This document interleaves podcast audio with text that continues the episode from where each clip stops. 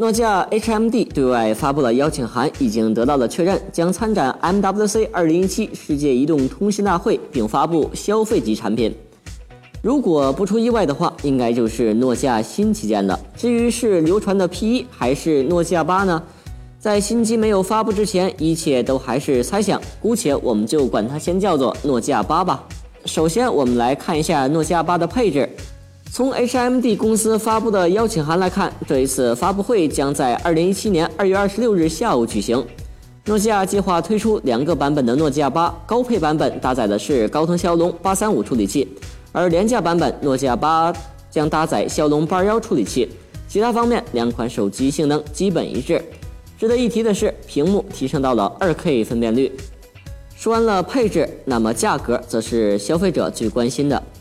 考虑到骁龙四三零的诺基亚六卖到了一千六百九十九元，骁龙八三五的旗舰肯定是不便宜。除了处理器之外，诺基亚八的摄像头也有一个其他的亮点，蔡司认证镜头有望在诺基亚八得到回归。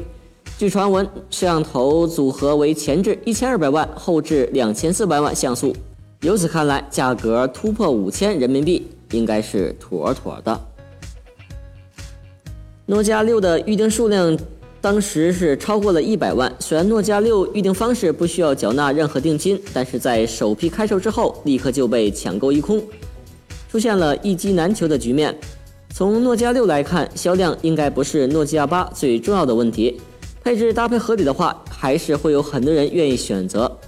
诺基亚八最大的问题应该就是口碑。目前诺基亚要做的就是满足人们对诺基亚的期望，慢慢的让这个新的诺基亚品牌逐渐成长起来。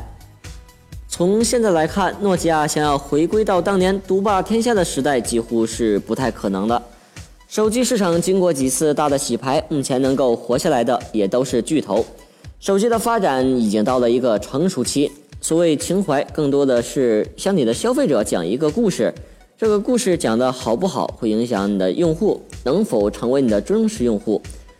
目前一个比较大的问题就是你的产品到底怎么样，能不能支撑起这份当年的情怀呢？诺基亚八不清楚，单单从诺基亚六来看，似乎说服力不是那么的足够。以上是关于诺基亚八的一些讨论，至于配置如何，售价怎么样，相信在二月二十六日的 MWC 二零一七大会上将会一见分晓。届时我也会直播讨论关于诺基亚八用户最关注的问题。